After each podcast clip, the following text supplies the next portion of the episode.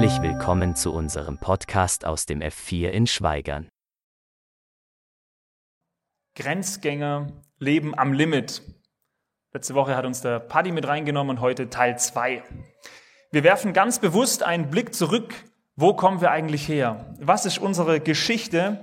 Was sind die Anfänge von Liebenzeller Mission und damit auch von uns als Liebenzeller Gemeinschaft? Für die, die letzte Woche nicht da waren oder für die anderen als Wiederholung. Letzte Woche ging es um diesen Mann, Hudson Taylor. Wir haben letzte Woche nochmal neu aufgefrischt oder neu überhaupt mitbekommen, was das für ein Mann war.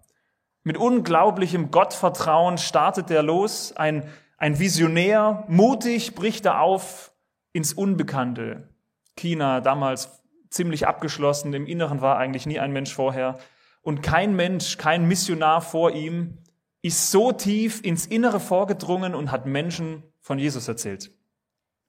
Keiner vor ihm hat es geschafft, so viele Chinesen mit dem christlichen Glauben zu erreichen. Hudson Taylor, ein Mann des Glaubens, ein Mann des Gebetes und der Gründer der China-Inlandmission in England. So, was hat das Ganze jetzt mit uns zu tun? Ich weiß auch gar nicht, ob das letzte Woche jeder so richtig verstehen konnte. Hudson Taylor ist halt schön, war halt ein Missionar und so. Liebenzeller Gemeinschaft. Genau dieser Hudson Taylor bittet 1899 einen anderen Mann, und der sieht so aus, gründe mir doch bitte einen deutschen Zweig von dieser China-Inland-Mission, damit auch von Deutschland aus Missionare ausgesendet werden können, ausgebildet werden können und dann raus dürfen nach China zunächst einmal. Und äh, der Mann macht es auch gleich im selben Jahr, 1899, gründet er dieses deutsche, den deutschen Zweig der China-Inland-Mission. Und das ist die heutige Liebenzeller Mission. Ne, manches ist ja kompliziert, aber ich hoffe, jetzt kommt so langsam die Brücke dahin. Um diesen Gründervater soll es heute gehen, Teil 2, Leben am Limit.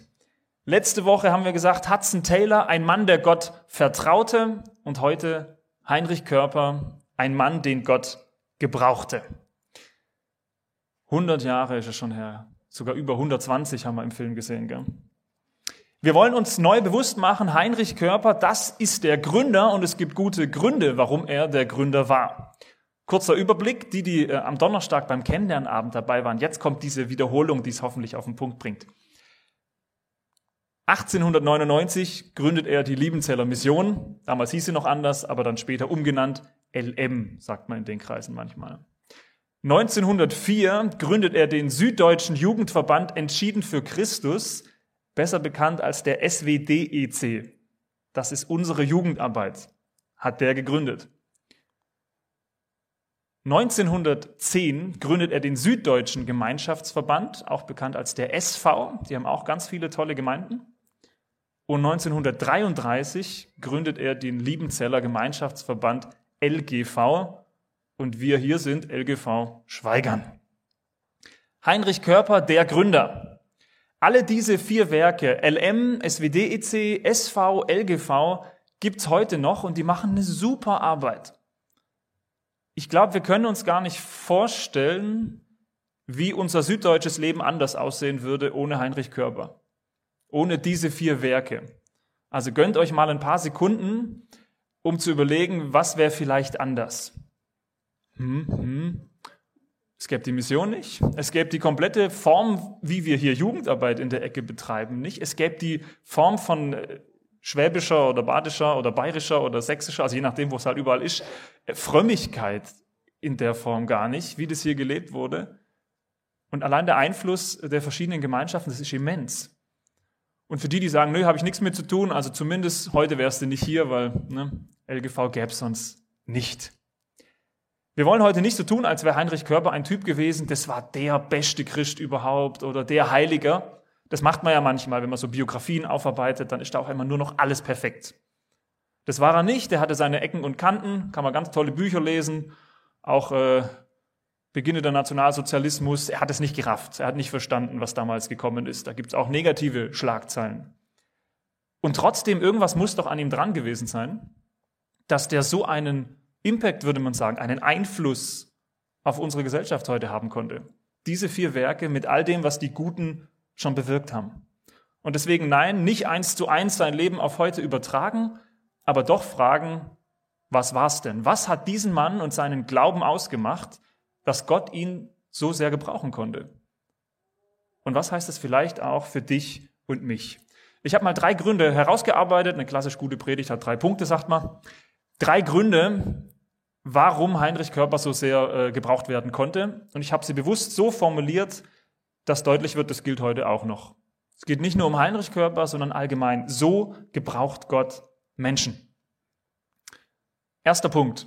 Gott gebraucht Menschen, die nach seinem Willen fragen.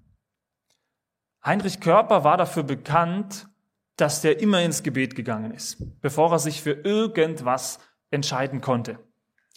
Das muss für manche seiner Zeitgenossen auch ziemlich nervig gewesen sein, weil der bis zum letzten Drücker gewartet hat, bevor der eine Entscheidung treffen konnte.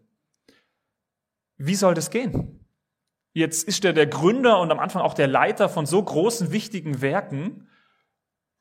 Manche Leute haben ihm wohl immer wieder vorgeworfen, du bist kein Leiter, tritt endlich ab, weil du kannst dich nicht entscheiden. Treff doch deine eigenen Entscheidungen. Der hat immer gesagt, wir müssen zuerst fragen, was will eigentlich Gott? Gott weiß doch am besten, was gut für uns ist, für jeden Einzelnen, aber auch für diese Werke hier. Also müssen wir zuallererst um seinen Rat fragen. Gott, was möchtest du? Und genau wie König David im Psalm 86 äh, hat auch Heinrich immer wieder gebetet, weise mir Herr deinen Weg. Gott, zeige du mir, wo du mich haben möchtest. Wo sollen wir hin? In welche Regionen sollen wir unsere Missionare senden? Ähm, Leite du uns, führe du uns mit allem, was an Problemen da ist. Nur zwei Jahre nachdem die China Inlandmission oder die LM heute äh, gegründet wurde, damals in Hamburg, der großen Weltstadt, ist ein erstes großes Problem auf die zugekommen. Da hat sich nämlich die Stadtverwaltung gemeldet und hat gesagt, wir reißen diese ganzen Gebäudekomplexe hier ab. Wir kündigen euer Mietverhältnis, ihr fliegt raus. Bis zum 1. April müsst ihr draußen sein. Und damals war die Wohnungsnot in den Städten auch äh, ziemlich groß. Und die junge Mission hatte sowieso fast kein Geld. Das heißt, das war für die ein echtes Problem. Wo gehen wir denn hin? Haben sie erstmal geguckt im näheren Umfeld, gibt es da irgendwas, was noch halbwegs günstig ist und so. Gab erstmal nichts. Nichts, was halbwegs geeignet gewesen wäre, ohne dass es also richtig fett Kohle gekostet hätte. Was macht Heinrich? Ist ja klar, er betet. Er zieht sich in sein Kämmerlein zurück und weist auch seine Mitarbeiter an, betet dafür, weil Gott muss es letztlich richten. Gott, zeige du uns, wo du uns haben möchtest. Und in den nächsten Wochen und Monaten scheinen da ganz viele Antworten drauf zu kommen. Es trudeln nämlich alle möglichen Angebote ein, wo Menschen, die der Mission nahestehen, sagen, gucke mal, meine Tante hat hier noch ein Häuschen und hier gibt's noch ein Grundstück und hier könntet ihr doch noch hin. Angebote aus ganz Deutschland, Norden, Mitte, Süden. Und Heinrich Körper nimmt jedes einzelne dieser Angebote und geht beten. Zieht sich wieder zurück und bringt das alles vor Gott. Natürlich guckt er sich auch manches an, er reist ein bisschen rum, er vergleicht, was ist besser, Lage und wie teuer und so, prüft und vergleicht, berät sich mit seinen Freunden. Aber das Spannende ist, obwohl da eigentlich manches dabei ist, was gar nicht so schlecht wäre. Also da sind ein paar Angebote, wo du denkst, warum nimmst du das nicht sofort? Das ist doch super lehnt er eines dieser Angebote nach dem anderen ab, weil er sagt, hey, ich habe darüber gebetet und ich hatte ganz stark den Eindruck, da finde ich keinen Frieden drüber. Das ist es nicht, so verlockend manches auch klingt. Ich gehe davon aus, Gott hat einen anderen Plan für uns. Und die Leute werden langsam auch so ein bisschen kirre, weil sie denken, was, was will er denn? Gott, was ist dein Wille? Gott, was ist dein Plan? Jetzt kommt ein bisschen die Übertragung für uns. Habt ihr euch schon mal gefragt, ob Gott nicht auch einen Plan für euer Leben hat? Und wenn ja, wäre es dann nicht wichtig, auch zu wissen, was das ist? Wenn Gott tatsächlich eine Vorstellung hat, wo er sagt, das wäre richtig gut, das stelle ich mir für dich vor, wäre es dann nicht wichtig, dass man das auch irgendwie rauskriegt, was Gott sich so vorstellt? Und wir sind da in einer gewissen Spannung, wie man beim Heinrich ja auch merkt, kann der sich nicht mal entscheiden. Woher wollen wir es denn wissen? Gott, was willst du denn von uns? Ich habe manchmal den Eindruck, wir sagen oft, Gott, zeig's mir, aber tatsächlich interessiert es uns nicht wirklich. Wir leben unseren Alltag so, als hätten wir überhaupt gar kein Interesse daran, dass Gott uns reinreden darf. Und dann beschweren wir uns in anderen Bereichen, warum antwortet er denn nicht? Wir wollen selbstbestimmt leben, wo es lang geht. Und erst wenn Probleme auftauchen, dann melden wir uns auf einmal bei ihm. Da geht die langjährige Beziehung zwischen zwei Menschen, die die ganze Zeit nicht nach Gott gefragt haben, in die Brüche. Und auf einmal, davor war es kein Thema, auf einmal melden sie sich und sagen, Gott, warum? Gott, wieso lässt du das zu? Was haben wir denn falsch gemacht? Dabei hat es einen davor gar nicht interessiert, was Gott will. Ein anderer hat so viel Stress auf der Arbeit und er merkt nach Jahren, Jahren, wo er überhaupt nicht gefragt hat, Gott, was wäre vielleicht gut, dass er langsam überschnappt oder dass er einen Burnout kriegt. Und auf einmal heißt es, Gott musste das wirklich sein. Habe ich wirklich so viel falsch gemacht? Was soll ich denn jetzt machen? Was ist denn jetzt dein Wille? Anstatt von vornherein zu fragen. Das ist ein ganz knackiges Thema, weil uns das ja auch persönlich angreift. Aber warum kommen wir so oft erst hinterher zu Gott und sagen, Gott, was sollen wir tun? Anstatt schon von vornherein ihm alles hinzulegen und zu sagen, Gott, was möchtest du eigentlich? Führ du mich. Zeig mir, was denn dran ist.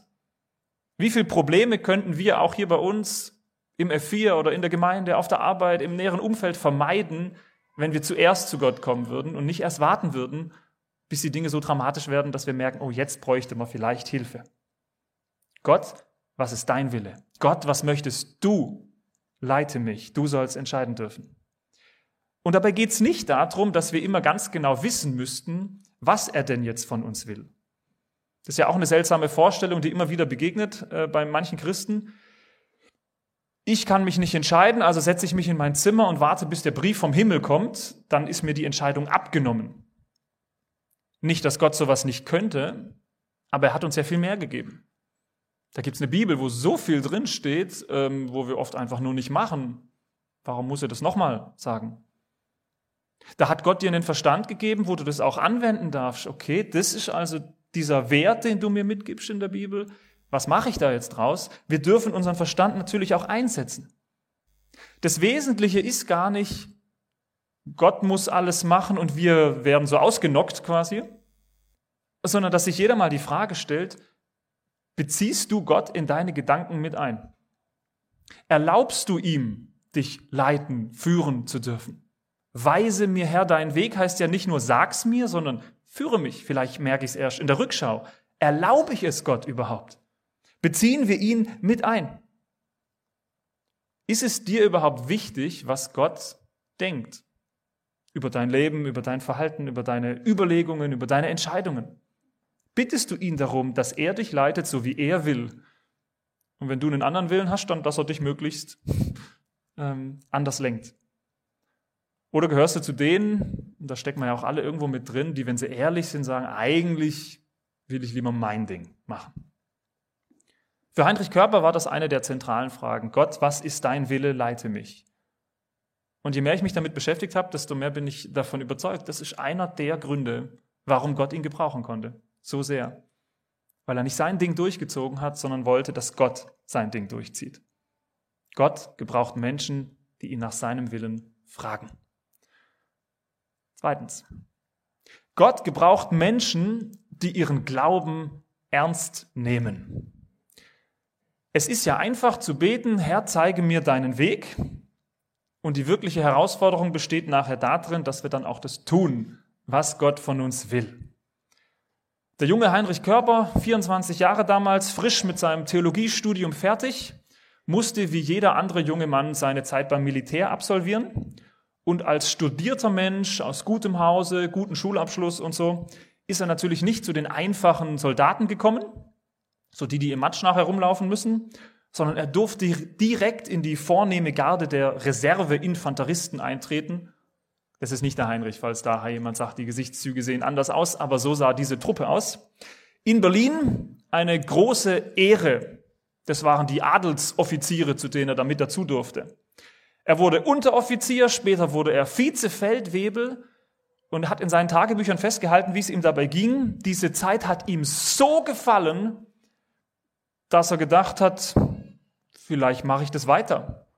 Er hat ernsthaft darüber nachgedacht, seine Offizierslaufbahn, diese Karriere weiter anzustreben. Das war so verlockend, was man ihm da angeboten hat. An Ehrungen, die er kriegt, wenn er da immer weiter aufsteigt. Diese Aussicht, das war richtig verlockend für ihn.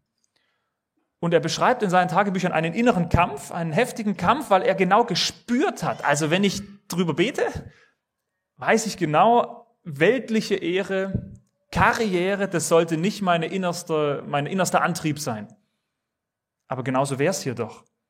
Das sollte nicht das sein, was mich als Christ an erster Stelle antreibt, aber die Versuchung dazu, oh, das wäre schon nett, die muss immens groß gewesen sein.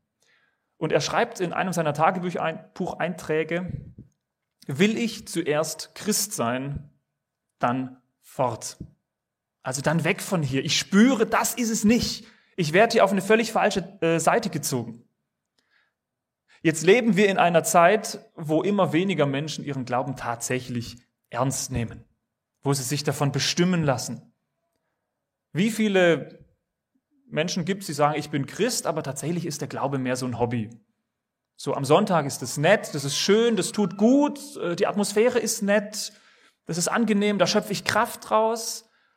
Aber so für meinen Alltag ändert sich eigentlich nichts. Unter der Woche vergisst man es dann wieder. Und auch hier wieder die Anwendung für uns. Also gesetzt den Fall, du würdest sagen, ich bin Christ. Inwiefern wirkt sich dein Christsein auch auf deinen Alltag aus? Inwiefern hat es Konsequenzen? Oder lebst du dein Leben ganz genau so weiter mit den gleichen Prioritäten, mit der gleichen Einstellung, wie das jeder andere Mensch halt auch tut? Ja, man will sein Haus, ne, man will seine Karriere, man will gucken, dass Familie alles stimmt, was einem so wichtig ist. Welche Stelle nimmt eigentlich Gott ein? Wenn ich Christ bin, sage ich dann, Herr, was ist dein Wille? Also er darf zuerst. Bin ich zuerst Christ oder ist Christsein irgendwas, was dann halt noch kommt? So nachdem alles andere abgegrast ist. Haben sich deine Prioritäten geändert oder ist noch alles gleich? Ich fand diesen Satz so stark. Heinrich Körper sagt, will ich zuerst Christ sein. Zu Deutsch, mein Christsein, mein Glaube, das soll das sein, was mich vor allem anderen bestimmt, ausmacht, antreibt. Das EC-Motto. Ja, wir haben äh, vorhin noch diesen wunderschönen Banner aufgehängt. Da unten steht's. It's not a club, it's a lifestyle. Christsein als Lebenseinstellung. Nicht nur als was Nettes, nicht nur als ein Club, wo man hingehen kann und dann geht man wieder weg, sondern was, was man mitnimmt, was alles beeinflusst, Lebenseinstellung. Gott gebraucht Menschen, die ihren Glauben so ernst nehmen, dass sie sagen, ich will das auch. Gott, ich will mich von dir bestimmen lassen. So wie der Heinrich. Drittens und letztens, keine Angst. Gott gebraucht Menschen, die ihm vorbehaltlos vertrauen. Das ist bestimmt ein Riesenthema. Einer der Lieblingsverse von Heinrich Körper, zumindest zitiert er ihn immer und immer wieder, ist äh, Psalm 25, Vers 3. Keiner wird zu Schanden, der auf dich hart vertraut. Gott vertrauen. Ich glaube, das ist was, das haben die Christen und damit auch wir im 21. Jahrhundert weitestgehend verlernt. Jedem von uns geht's unverschämt gut, wenn man mal irgendwie vergleicht zu dem, wie es in anderen Ländern zugeht oder wie es früher war. Uns geht so richtig, richtig gut. Wir haben uns daran gewöhnt, dass unser Leben eigentlich im Großen und Ganzen glatt läuft. Dass wir kontrollieren können, dass wir Pläne machen können, dass wir organisieren können, also bis jetzt, bis dann mache ich das und dann habe ich so viel Geld, dann mache ich das, dann mache ich hier die Ausbildung. Wir haben so unsere Gedanken und im Wesentlichen läuft es nachher auch. Da ist nicht mehr viel, was uns noch wirklich überraschen könnte und wo wir Gott Vertrauen bräuchten. Als Heinrich Körber mit seiner Missionsgesellschaft da aus den Räumlichkeiten in Hamburg rausgeworfen wird, wir haben ja noch gar nicht gesagt, wie es weitergeht, ne? da betet er zwar fleißig, Herr, zeige mir deinen Weg, aber die Antwort dauert ewig. Also Wochen und Monate lang betet er da und es dauert richtig lange, bis Gott ihm auch nur ansatzweise zeigt, was es soll.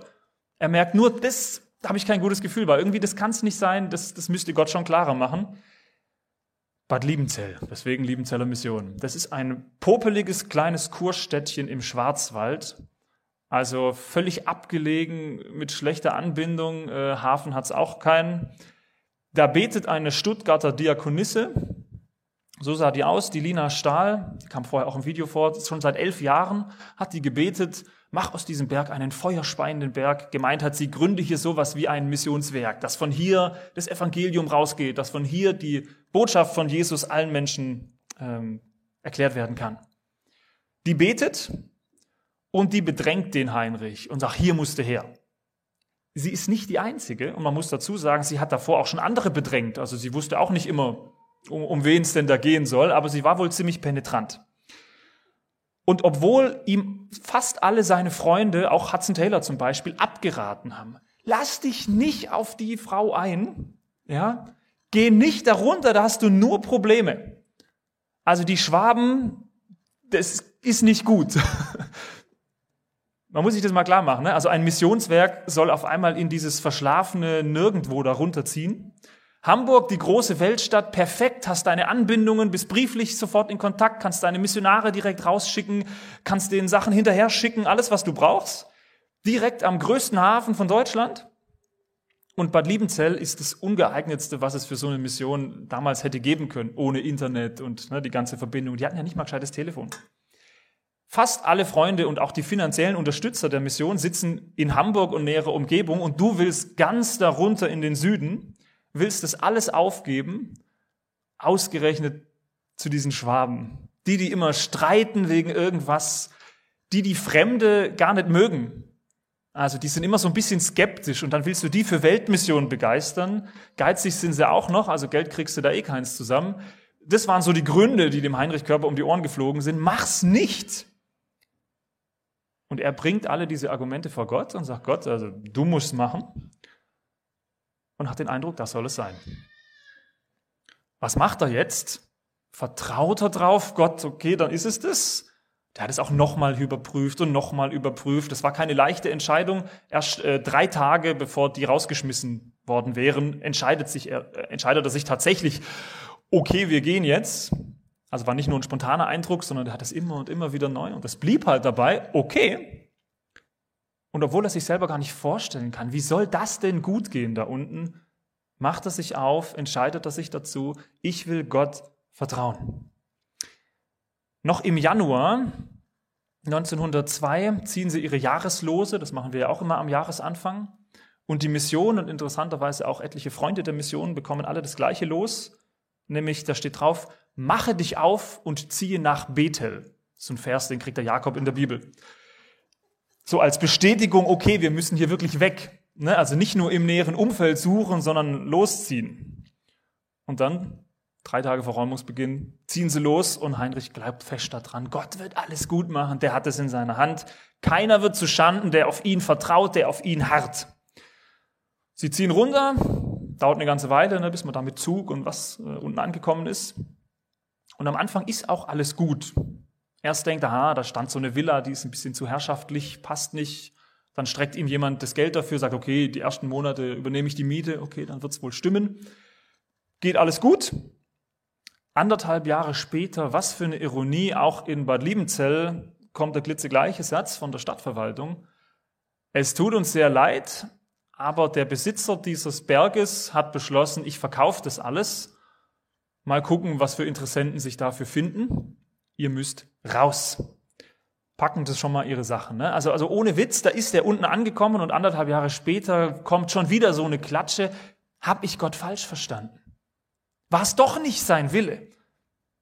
Oder ähnliche Fragen. Ich weiß nicht, was er gehabt hat. Heinrich sagt seinen Leuten, Gott wird's gut machen. Davon bin ich überzeugt. Wir harren ja auf ihn. Wenn Gott wirklich will, dass wir hier bleiben, dann hat der alles Geld der Welt, das wir nicht haben. Dann macht er das möglich.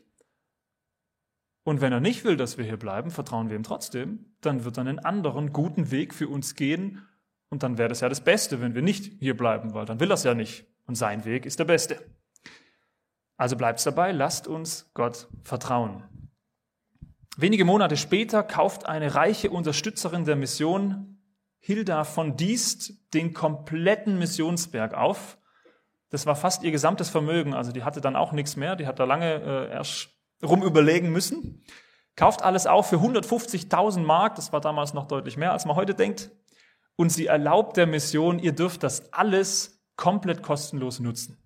Also mietfrei. Ne? Davor mussten sie immer gucken, wer zahlt uns den Monat, wer zahlt uns hier was und hier anteilig und da. Kostenlos, alles dürft ihr haben, den ganzen Berg. Ein Geschenk für die arme Mission im geizigen Schwabenland. Und es geht noch weiter. 15 Jahre später stirbt diese Hilda von Diest und in ihrem Testament hat sie festgehalten, solange auf diesem Berg Missionare ausgebildet und in die Welt ausgesendet werden, solange ist dieses ganze oder fast das ganze Gelände eine Schenkung für die Mission. Also so lange gehört das euch und super Klausel, also testamentarisch sehr weise die Frau, sollte die Mission das irgendwann nicht mehr tun, dann kriegt alles die Familie von dies zurück, also die Nachkommen. Das gilt bis heute. Also wer mal nach Liebenzell geht auf den Missionsberg, das gehört der Mission, solange sie Leute ausbildet und rausschickt. Und sobald sie damit aufhört, ist das ganze Gelände futsch. Super schlau und wieder ein super Geschenk. Das sind jetzt nur zwei winzige Geschichten. Ähm, man kann noch viel mehr erzählen, man kann ja nicht immer alles unterbringen. Aber Heinrich Görber durfte immer und immer wieder in seinem Leben erfahren, es lohnt sich. Es lohnt sich, Gott zu vertrauen. Niemand wird zu Schanden, der ihm vertraut. Und jetzt sind wir heute in dieser überabgesicherten Lebenswelt und wissen doch eigentlich, Gott ist heute der gleiche wie damals. Also wer an ihn glaubt, ne, wenn es ihn wirklich gibt, der hat sich ja nicht geändert, so wie unsere Lebensumstellungen äh, sich geändert haben. Gott ist derselbe und er wünscht sich, dass seine Kinder ihm vertrauen. Und Vertrauen heißt nicht, ja, wenn ich den Weg sehe, kann ich ihn gehen. Sondern Vertrauen heißt auch, Gott, du wirst gut machen, ich gehe jetzt mal vorwärts, lenke mich, und wenn ich zu weit rechts bin, schick mich nach links. Leg mir hier Steine in den Weg, öffne hier eine Tür, mach sie hier zu. Du kannst das doch alles, aber ich gehe. Vertrauensvoll vorwärts gehen. Gottvertrauen ist für mich ein, ein Riesenlernfeld. Da hast du Familie, da hast du Gemeinde, da hast du, keine Ahnung, deine Finanzen oder so. Ein Lernfeld. Gott zu vertrauen. Gott, du machst es gut. Und ich habe mir das auch neu vorgenommen. Gott, ich will dir meinen Kleinglauben hinlegen. Nicht, weil nachher meine Wünsche in Erfüllung gehen, sondern deine und die sind besser. Ich will dir vertrauen. Ich will lernen, ich muss nicht alles unter Kontrolle haben. Ich muss nicht jetzt schon wissen, was in fünf Jahren ist, sondern ich leg's dir hin und ich nehme, was du gibst. Weise mir her deinen Weg. Sei du die Nummer eins in meinem Leben, das, was mich ausmacht, was mich bestimmt, was mich leitet, was mich definiert vor allem anderen. Und hilf mir, dass ich dir vorbehaltlos vertrauen lerne. Komme, was wolle. Und ich muss es nicht sehen. Gott gebraucht Menschen. Amen. Lange zugehört. Ich bete.